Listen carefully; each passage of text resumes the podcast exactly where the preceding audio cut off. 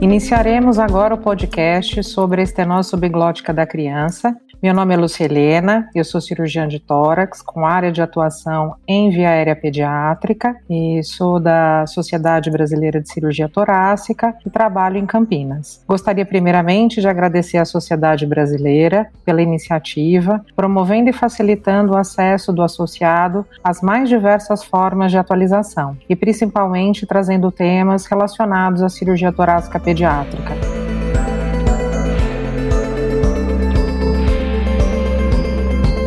Gostaria de agradecer a participação da doutora Rebeca Maunsel, otorrinolaringologista pediátrica, chefe do Serviço de Otorrinopediatria da Unicamp, um dos pioneiros centros especializados no tratamento da patologia da via aérea pediátrica. Doutora Rebeca, é um prazer tê-la conosco conversando sobre assunto tão importante. Obrigada, Lucilena, obrigada pelo convite, pelo convite da Sociedade Brasileira de Cirurgia Torácica. É um prazer estar aqui conversando com vocês e trocando uma ideia sobre a via pediátrica, que é uma área onde a gente atua muito conjuntamente, né? Tanto o otorrinolaringologista quanto o cirurgião pediátrico, e estou à disposição para responder as perguntas de vocês. Vamos começar então, doutora Rebeca, conversando sobre a anatomia da via aérea da criança, que tem particularidades muito diferentes da do adulto. Nós, cirurgiões torácicos, estamos mais acostumados com a via aérea do adulto, que é o que a gente costuma ver na nossa formação na residência. Então, eu gostaria que você comentasse algumas coisas relevantes a respeito da anatomia e principalmente em relação à estenose subglótica congênita e adquirida. É uma pergunta super super interessante, é, Lúcia, porque é muito diferente, né, a laringe do adulto e da criança, principalmente da criança pequena. E a gente vai ver que as patologias de via aérea em crianças acontecem em crianças pequenas. Nós não estamos falando aqui normalmente de crianças é, em fase escolar, né? Nós estamos falando de lactentes e crianças até os três anos de idade, onde acontecem a maior parte dos, dos problemas. E nessas crianças, então, a via aérea, além de ser proporcionalmente muito pequena, não só em diâmetro, é, mas também as estruturas da laringe, da traqueia e da via aérea superior, da hipofaringe, estão muito próximas, né? Então, isso diminui muito a nossa margem de erro quando a gente faz procedimentos, sejam endoscópicos ou abertos, qualquer edema, processo inflamatório, tem uma manifestação clínica muito mais importante, exuberante, então, mais dificuldade de é, estubação, né, mais dificuldade técnica de lidar com a proximidade das estruturas, então, das pregas vocais em relação a subglote, a traqueia, está tudo muito perto. Uh, o nosso material cirúrgico, às vezes, não é Uh, a gente tem que se adaptar e a gente tem que solicitar algumas vezes materiais especiais, agulhas menores. Então, é uma área em que exige realmente, assim, é muito difícil transportar exatamente o que a gente faz para o adulto para a criança. Fora isso, a gente está lidando com uma via aérea que é mole, que é muito diferente do adulto também, né? Então, as cartilagens laríngeas são extremamente macias, colapsáveis e não só as cartilagens laríngeas, como a via aérea superior da criança também, como a hipofaringe. Muitas vezes a gente vai ter crianças que têm outras uh, comorbidades, então acometimentos, obstruções da via aérea mais alta, hipertrofia de adenoide, de amígdala, malformação da face, síndromes. Então, é, para o cirurgião torácico, o que eu enxergo é que é praticamente impossível trabalhar intraqueia em crianças sem conhecer a via aérea superior, porque é uma situação extremamente particular e diferente do, do adulto. Sim. Em relação às estenoses que você comentou, né, nas crianças, né, é muito mais comum as estenoses adquiridas, 99% Sim. delas secundárias à, à intubação, né? Mas a gente tem que estar muito atento à possibilidade da ocorrência de uma estenose congênita também, que é uma das maiores causas de estridor nas crianças, de estridor congênito, né? Depois da laringomalacia, da paralisia de prega vocal, vem a sub, estenose subglótica congênita, e que passa despercebido muitas vezes, porque essas crianças, antes de um diagnóstico, elas são entubadas por algum motivo, ou por uma insuficiência respiratória, ou por uma outra patologia, e depois que a gente passa um tubo dentro da via aérea, mesmo que ela seja mais estreita, aí a gente perde a oportunidade de fazer o diagnóstico dessa dessa malformação, né? E aí a gente pode raciocinar de uma maneira equivocada, achando que aquilo se trata de um processo inflamatório mucoso, quando na verdade a gente tem por baixo um arcabouço cartilaginoso que é mal formado e mais estreito do que o normal. Exatamente. E as alterações congênitas, na verdade, a gente acaba não vendo no adulto, porque na verdade ele já se desenvolveu, os diagnósticos já teriam sido feitos anteriormente, e é no adulto a gente tem realmente acometimento é, só das patologias adquiridas, né? Então, realmente é muito importante as suas observações. É, temos observado nos últimos anos o aumento da sobrevida de crianças com múltiplas morbidades, crianças prematuras, prematuras extremas, devido ao aumento dos leitos em terapia intensiva e neonatal, e claro, com avanço técnico no tratamento dessas crianças. Assim, tem chegado ao cirurgião de tórax, ao otorrinolaringologista pediátrico, é, pacientes com sintomas obstrutivos com antecedente de intubação. E eu gostaria que você comentasse quais as manifestações clínicas mais típicas e qual deve ser a abordagem para avaliação inicial dessa criança. O que, que a gente tem que fazer num primeiro momento, quando a gente tem uma criança ou no consultório, ou quando a gente é chamado na UTI para avaliar uma criança com sintomas obstrutivos. Você tá, não está falando especificamente de um prematuro, né? Qualquer criança, né, Lúcia? Qualquer criança. A gente tem, na verdade, assim, tem os prematuros, e aí a gente tem que pensar realmente mais nas alterações congênitas, além das adquiridas, como você já mencionou, e tem a criança que sobrevive a tudo isso, e você é chamado muitas vezes para avaliar ela num pronto-socorro, ela vai até o teu consultório com um quadro de estridor de obstrução. Como você comentou, assim, um dos sintomas mais marcantes dessas crianças é realmente um, um ruído respiratório, né? E a gente tem que tomar muito cuidado na história clínica. Se essa criança passou por algum período de intubação,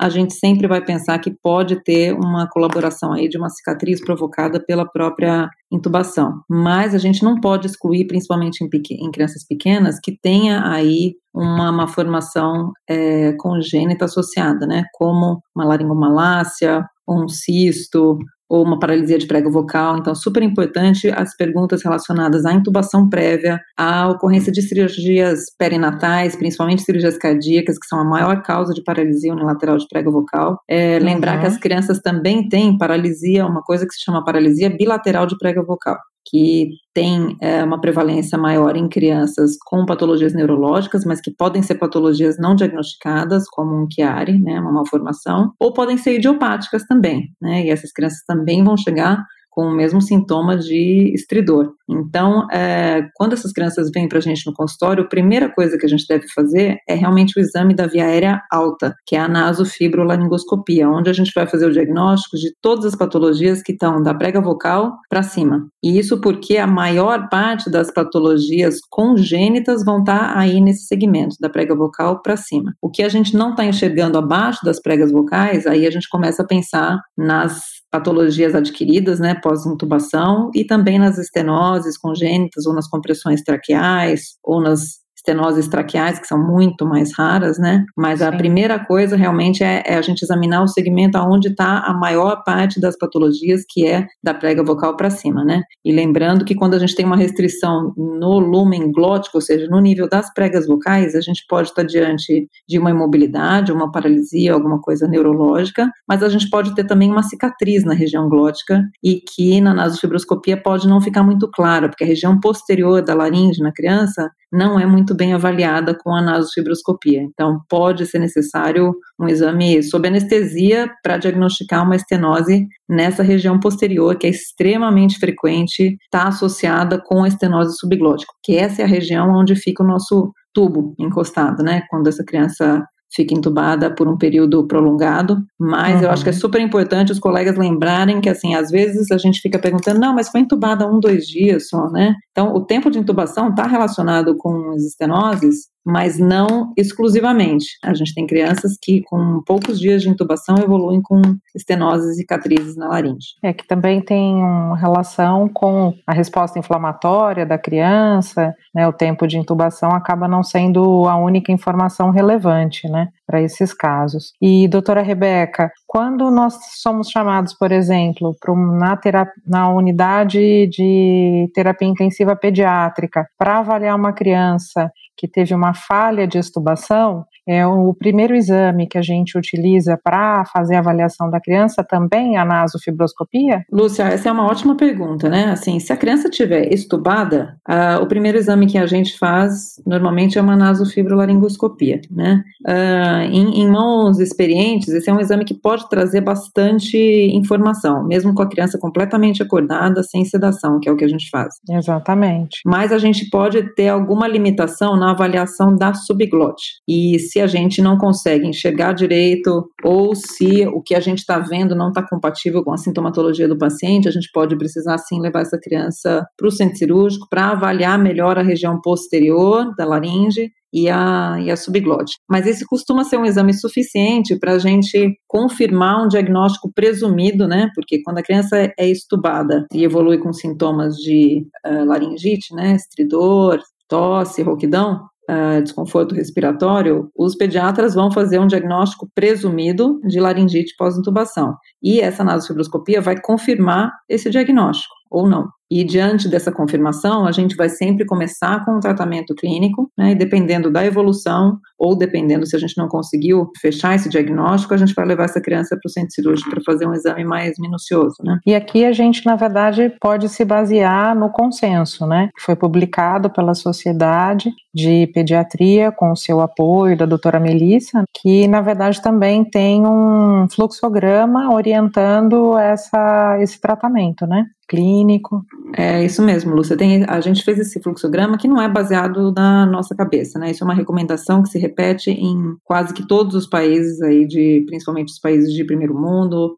é, aonde a gente vai fazer uma sempre, né, a avaliação da via aérea da criança antes de pensar em uma via aérea alternativa ou uma traqueostomia. Então, uhum. uh, nesse fluxograma, o que a gente estabelece é que o tratamento inicial da laringite pós-intubação, né, numa primeira falha de extubação, pode ser um tratamento medicamentoso, clínico, que o pediatra vai vai fazer mesmo sem chamar o cirurgião de viário, ou otorrino, ou cirurgião torácico. E numa segunda falha, se essa criança precisa ser reentubada, numa segunda falha de estubação, aí sim precisa chamar alguém para olhar essa via aérea. E para a gente não perder tempo aí, porque essas lesões agudas provocadas pela intubação são altamente tratáveis e essa é a única forma realmente que a gente tem de tentar prevenir ou minimizar os danos que essa inflamação provoca e a evolução eventualmente para uma estenose que vai precisar depois de um tratamento mais complicado, né? Então, com essas crianças, a gente acaba então fazendo a naso e uma vez baseado no resultado da naso, nós vamos levar a criança para o centro cirúrgico para fazer uma avaliação endoscópica, né? Muitas vezes essas crianças não são traqueostomizadas, né? E aí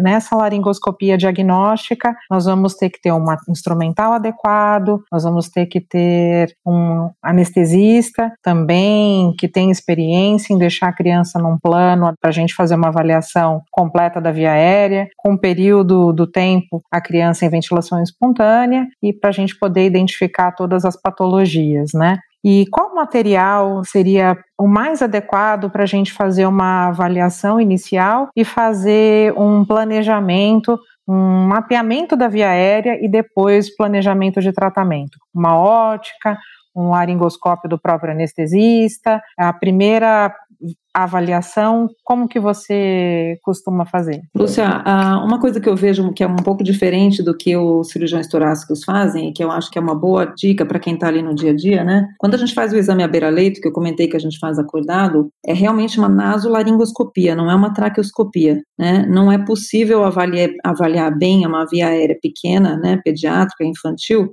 à beira-leito, da maneira como se faz no adulto. Então a gente não passa, apesar do nosso fibroscópio ter um comprimento suficiente para eu fazer até uma broncoscopia à beira-leito, não é a forma adequada de fazer isso numa criança ou num bebê pequeno. Ou seja, a gente pedir para sedar e passar com uma fibra flexível rapidamente ali com a criança num plano inadequado, né? Muitas vezes com reflexos, com muita secreção, precisando aspirar. Então, esse é um exame que, quando a gente precisa olhar abaixo da prega vocal, essa criança vai sempre para o centro cirúrgico. Uma vez no centro cirúrgico, o que a gente precisa é que o anestesista coloque essa criança num plano em que a gente consiga laringoscopar, e a gente começa sempre com o laringoscópio do anestesista mesmo, e na outra mão a gente está com uma fibra ótica rígida, que pode ser um broncoscópio ou pode ser, no nosso caso, a gente usa uma fibra ótica é, que é a mesma que a gente usa para avaliação de nariz e seios da face, de 4 milímetros de diâmetro, então sem canal de trabalho e sem aspiração, né? É, sem aspiração é um detalhe que é muito importante em via aérea pediátrica, né? Porque quanto mais a gente aspira e faz uma pressão negativa, de novo, lembrando, a via aérea pediátrica é extremamente colapsável, então a gente vai beliscar a mucosa, a gente vai causar pequenos danos que ou vai fazer com que superficialize a anestesia e prejudique a nossa avaliação,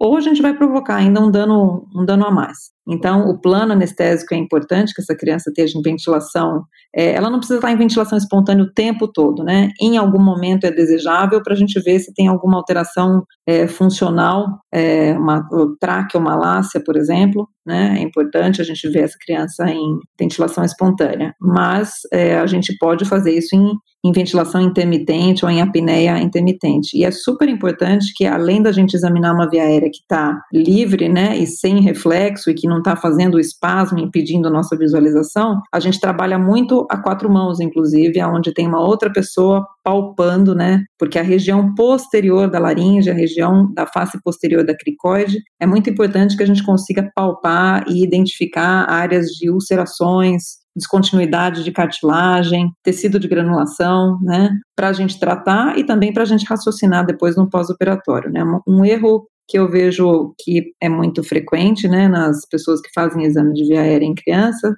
é passar uma fibra ótica e pelo fato de passar a fibra ótica considerar que essa via aérea está vista e está pévia e essa criança pode ser estubada. Então, a palpação, às vezes a gente percebe que tem uma destruição de cartilagem, então essa prega vocal que fica sentada em cima da cricoide vai colapsar e vai destruir a via aérea quando essa criança estiver acordada. Então, é super importante o conhecimento aí funcional da laringe, principalmente, né, que é o esfíncter, da via aérea que é diferente e mais difícil, talvez, de raciocinar do que a traqueia, que é um, um, tubo, né? E lembrar que as estenoses acontecem não na traqueia, mas na laringe da criança, né? Na subglote, e a gente acaba falando subglote traqueia porque a gente pode por acometer as adjacências, tem um acometimento também do primeiro, segundo anel. Mas, tradicionalmente, as estenoses pós-intubação acontecem na subglote e, no máximo, no primeiro, segundo anel traqueal. Né? Em crianças, estenoses traqueais são raras e elas acontecem normalmente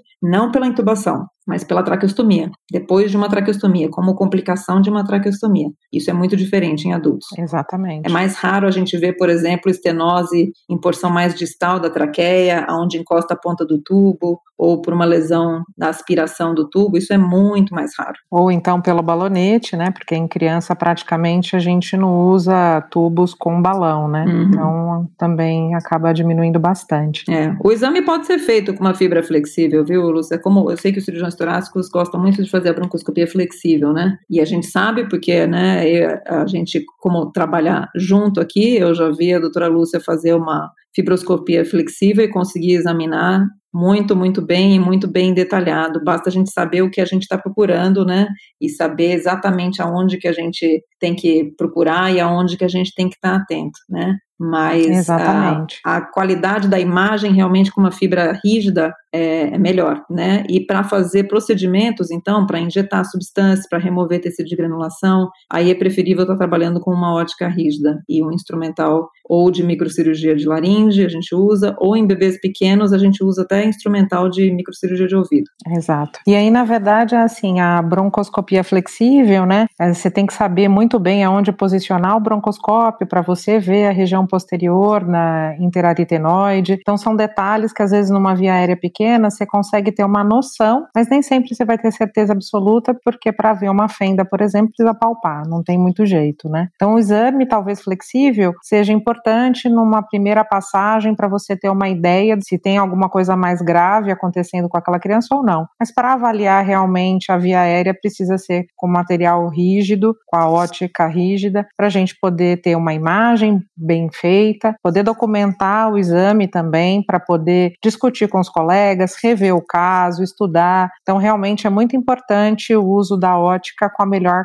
qualidade possível. E a laringoscopia rígida, né, permite que a gente faça também os procedimentos de tratamento. E como é que a gente faz essa dança com o anestesista, né, de dividir é, e compartilhar via aérea? Então, o diálogo, né, é muito importante, a confiança mútua e também como que você construiu esse relacionamento com os anestesistas e tem uma tranquilidade de trabalhar na via aérea. Uma dica muito boa é assim, é que o seu anestesista consiga enxergar tudo que você está vendo, né? Quando a gente usa o laringoscópio deles e expõe a laringe com uma fibra rígida e usa um monitor, né? É, então tá todo mundo na sala vendo que a via aérea está exposta, que está acessível, né, e que a gente consegue entubar a qualquer momento, né. Uh, essa relação de confiança é super importante, porque na verdade a gente não vai dividir a via aérea com o anestesista, ele vai entregar para a gente a via aérea, né, porque a gente não tem tempo hábil para estar tá fazendo o exame com a ótica na mão, e se essa criança desatura, a gente mesmo que vai entubar, mas o anestesista está enxergando que a via aérea está acessível, que é possível entubar, se ele precisar entrar, intervir, ele vai entrar no momento de fazer uma ventilação em máscara facial, apesar de que é importante também a pessoa que está fazendo o exame da via aérea saber ter essa habilidade também de fazer uma ventilação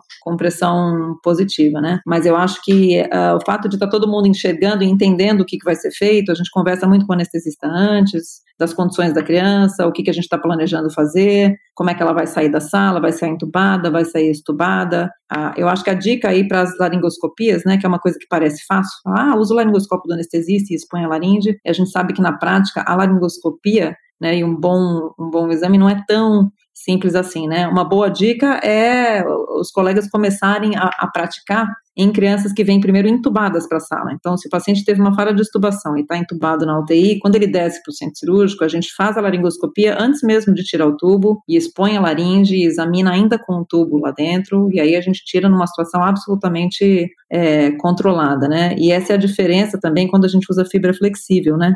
Porque quando a gente está manejando uma fibra flexível, se a gente precisar acessar rapidamente e entubar a criança, aí que a gente vai pegar o laringoscópio e colocar o laringoscópio e entubar, a gente perde alguns segundos, que às vezes em crianças é o suficiente para desaturar e estressar todo mundo que está na sala, né? Enquanto que se a gente está com o laringoscópio já na mão, a intubação é mais direta, mais rápida, e é super importante a gente passar um tubo, né, e calibrar essa via aérea e saber se essa via aérea está no calibre, um diâmetro adequado para aquela idade daquela criança. Então, essa é outra informação, outro aprendizado que o cirurgião de veia aérea deve ter, né? Ele tem que saber qual é o tubo adequado para cada idade e, e, saber como avaliar isso, né? Uh, então, eu acho que essas são as, as principais dicas aí. Perfeito, doutora Rebeca. Uma vez que a gente faça o diagnóstico de uma estenose subglótica ainda na fase aguda, secundária a uma laringite, em que a gente tem um processo inflamatório, qual método de dilatação é, você preconiza para esses casos? As dilatações podem ser feitas com vários instrumentos, né, Luciana? Uh, o mais fácil, o mais acessível é o próprio tubo traqueal, né? É, exatamente. Uh, ou talvez mais ainda a fibra ótica, né? Rígida. Eu não uso broncoscópios, eu não costumo dilatar com broncoscópios. Uh, né, progressivamente aumentando o diâmetro, mas às vezes, por exemplo, se eu estiver fazendo um exame e tem uma estenose subglótica relativamente recente, né, com poucas semanas ou mês no máximo, uh, e que não passa a minha fibra de 4 milímetros, eu posso eventualmente começar dilatando com a própria fibra ótica, ou eu posso dilatar com tubos, né, traqueais, normalmente um tubo com fio guia, porque os tubos traqueais é, pequenos são moles, macios, né, às vezes eles não conseguem é, ultrapassar a estenose, é, mas hoje em dia a minha preferência, sinceramente, é com os balões de dilatação, né? Os balões de, de alta pressão, de preferência os não complacentes, a gente tem vários modelos no mercado hoje, é, a gente nem controla muito bem qual marca a gente usa, é o que tem no hospital, né? Alguns são balões de dilatação é, vasculares, outros são de via digestiva, podem ser usados também. E tem os, os pulmonares, né? Os brônquios também podem ser utilizados. Aí o ideal é, lógico, você saber qual é o, o calibre adequado para aquela idade, né? E a grande vantagem dos balões é que você consegue ultrapassar uma estenose bem fininha, né? Porque eles têm 2 milímetros de diâmetro, e ultrapassar a estenose antes de fazer, antes de de rasgar, né, assim, é, no caminho e fazer uma força centrípeta e conseguir talvez uma dilatação mais atraumática, né? Nenhuma evidência científica, né, que isso seja melhor do que dilatar com velas, por exemplo, que também é outra opção, né, que dá uma boa sensibilidade tátil também com as velas. Então, a gente pode usar qualquer uma dessas coisas, mas a minha preferência hoje é pelos balões. É, a gente acaba vendo que realmente no dia a dia os balões acabam gerando um trauma menor e a gente acredita, né, que isso talvez impacte no melhor resultado, mas não tem nenhuma evidência científica mesmo. Em relação à injeção de corticoide, sempre que você tem um quadro de laringite e que tem exposição de cartilagem, injeta-se corticoide, né? E nos casos das dilatações, você também acaba injetando corticoide? Qual a preferência? Triancinolona? Qual que você, como que você costuma fazer no seu, na sua rotina? É, é, isso é uma coisa prática também, né? Nenhuma evidência nisso também, né, Lúcia? É. Agora, a gente costuma usar, assim, injeção de corticoide é, tópico local, né? Na região que está em aspecto inflamatório, e tecido de, de granulação. Então, se tem tecido de granulação exuberante, que é obstrutivo, polipoide, a gente remove, com cuidado para não lesar né, estruturas importantes, como as pregas vocais, né, e provocar um dano aí irreversível e uma disfonia. E quando a gente tem uh, processo inflamatório e ulcerações, a gente aplica corticoide aí nos bordos das úlceras.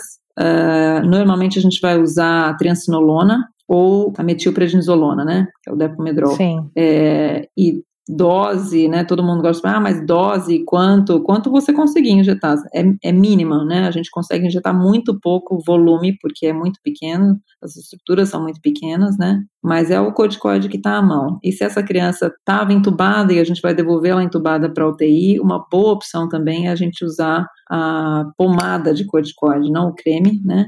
mas a pomada de corticoide, a que a gente tem disponível normalmente é corticoide com gentamicina, né? Pensando aí que as inflamações e infecções das cartilagens podem contribuir também para a formação de uma estenose, né? A pseudomonas, principalmente, que é a bactéria que tem mais avidez, vamos dizer, por cartilagem, então por isso a, a gentamicina. Então a gente faz um plugzinho, lambuza a região posterior ali com pomada e coloca o tubo. A ideia, na verdade, nós estamos fazendo um curativo, né? Um curativo interno, vamos dizer, e tentando fazer com que essa região cicatrize sem uh, um estreitamento ou uma restrição de mobilidade de, de prega vocal. Perfeito. Doutora Rebeca, num caso de um tratamento em que a gente está é, tá acompanhando essa criança na UTI, fizemos uma dilatação, a criança foi estubada, é, acabou sustentando bem alguns dias, conseguiu ficar estubada, aí acaba sendo reentubada por quadro obstrutivo mesmo de via aérea, né, a gente acaba tendo às vezes muita pressão dos colegas da UTI para traqueostomizar, né, lembrando que a traqueostomia nessa faixa etária muitas vezes demanda que essa criança vai ficar traqueostomizada por um período às vezes até de dois, três anos, né,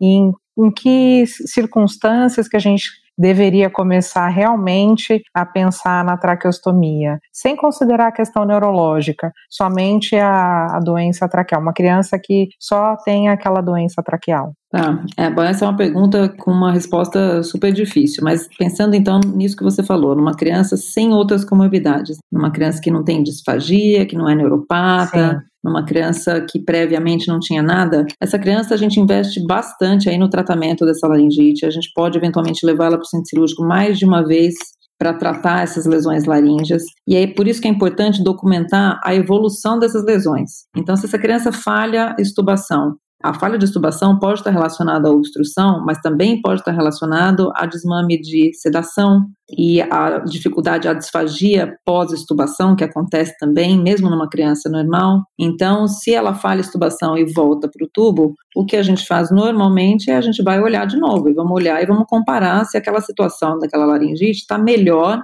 em relação àquilo que a gente viu no primeiro exame. E se a laringite, o processo inflamatório, está evoluindo bem, então vamos tentar controlar os outros fatores que estão provocando a falha de estubação. Né? E aí a gente conversa, é, por isso que é super importante o relacionamento aí com a equipe da UTI pediátrica, né? É, e dar esse retorno e esse feedback para eles e dar seguimento, né? Uma coisa que eu vejo acontecer bastante é a criança ser submetida a uma broncoscopia e uma dilatação e depois a mãe sequer conhece a pessoa que fez a dilatação, o pessoal da UTI também não se comunica com a pessoa que fez o exame, é, e essa criança fica sem segmento algum, seja ela reentubada ou não, às vezes ela é reentubada, e aí outra equipe vai fazer a traqueostomia, então a gente precisa dar um, dar um segmento. Por isso que é uma área que exige um trabalho, assim, grande, né, porque a história não termina rápido, nem durante a internação e nem depois, né, mesmo depois, quando a gente consegue estubar bem, e a gente vai ter que ver essa criança, a gente sabe que essas laringites às vezes evoluem com estenose depois de três, quatro, cinco, seis semanas de, de estubação. Então, a gente, isso precisa de um segmento contínuo, né?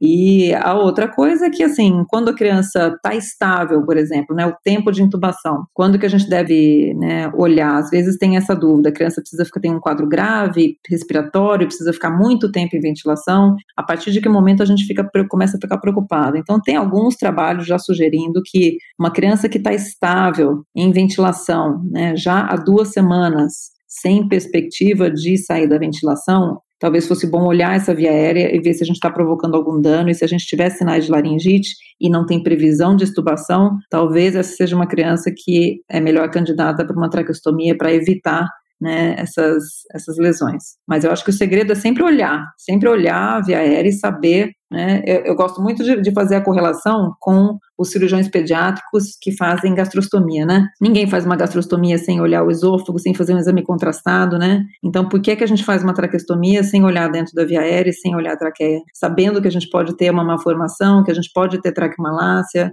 que a gente pode ter lesões e fazer uma, fazer uma traqueostomia que fique disfuncional e aquilo que você comentou, uma vez que a gente faz uma traqueostomia num bebê, essa criança vai ficar no mínimo, no mínimo, um ano com essa traqueostomia. Né? Muito difícil que isso seja menos, e isso tem uma repercussão na vida da família inteira depois que essa criança vai embora, né? Exatamente. É, nosso, foi ótima a nossa conversa, doutora Rebeca, a gente falar sobre a via aérea pediátrica. Acho que, além de toda a informação que você nos passou, é muito, muito, muito importante o trabalho em conjunto com o anestesista, com o cirurgião pediátrico, muitas muitas vezes, trabalhar principalmente com alguém é, que conheça muito bem a via aérea supraglótica, né, o otorrinolaringologista pediátrico. Na minha opinião, cirurgião de tórax e otorrino pediátrico se complementam para poder oferecer um tratamento completo e o mais adequado para essas crianças, é, discutir e conversar bastante com o pessoal da UTI pediátrica que estão com as crianças, né? Então, deixar também claro aqui para os colegas cirurgiões de tórax que existem alguns aplicativos que nos ensinam a mensurar a via aérea das crianças, né? Tem o do Cincinnati, que já está disponível no site da sociedade. Então, são situações que realmente demandam um diálogo muito grande, um estudo e procurar sempre facilitar o acesso às informações. É, doutora Rebeca, queria que você passasse a sua mensagem final e já agradecendo a sua presença. Obrigada, Lúcia. Obrigada de novo à Sociedade Brasileira de Cirurgia Torácica. Eu acho que essa é uma conversa, assim, é super, super importante e que tem importância, assim, né, é pioneira, eu acho, nas nossas especialidades, né, porque eu acho que é uma coisa que essa a falta de conversa entre as especialidades que trabalham literalmente a milímetros de distância um dos outros, né, é uma coisa que realmente não pode não pode existir. E seja o cirurgião torácico, seja o otorrino, faz as avaliações, por exemplo, numa UTI, né, é super importante que seja dado seguimento, porque essa é uma principalmente as, as estenoses, as doenças inflamatórias que evoluem para a estenose, né, é um contínuo de uma doença que pode ser tratada, né, desde que o cirurgião de via aérea faça esse segmento, né, e converse com quem está junto. E é super importante que a gente passe a mesma mensagem também para o pessoal da UTI, porque às vezes fica uma coisa um pouco confusa e um pouco truncada quando os especialistas não estão conversando né, juntos, os especialistas que estão olhando a via aérea não estão se falando e cada um falando uma língua diferente com, com o nosso intensivista. Então, quando isso acontece de uma maneira é, redonda, a gente consegue conduzir, mesmo que a gente não tenha muita evidência científica de muitas coisas que a gente faz, né, fica muito mais fácil a discussão e a tomada de decisão caso a caso, que é, no fim das contas, como a gente faz conhecer as características daquela criança, as comorbidades daquela criança, é, como é que ela está se comportando dentro da UTI, como é que estão as lesões, o intensivista enxergar, ver com a gente, né? É impressionante como é fácil convencer o intensivista a usar algumas medicações que a gente acha que eles não gostam de usar, quando a gente mostra para eles o que está acontecendo dentro da via aérea. Então, é, eu acho que a gente falando a mesma língua e trabalhando mais juntos, uh, os nossos pacientes todos vão vão ganhar. Né? Muito obrigada por esse espaço e espero que a gente possa estar juntos nos próximos eventos e cursos e conversas. Com certeza. Tá? É um prazer sempre. Obrigada. Muito obrigada, doutora Rebeca. Mais uma vez, agradeço à Sociedade Brasileira de Cirurgia Torácica e estaremos sempre à disposição para discutir e conversar sobre casos de via aérea pediátrica. Um forte abraço.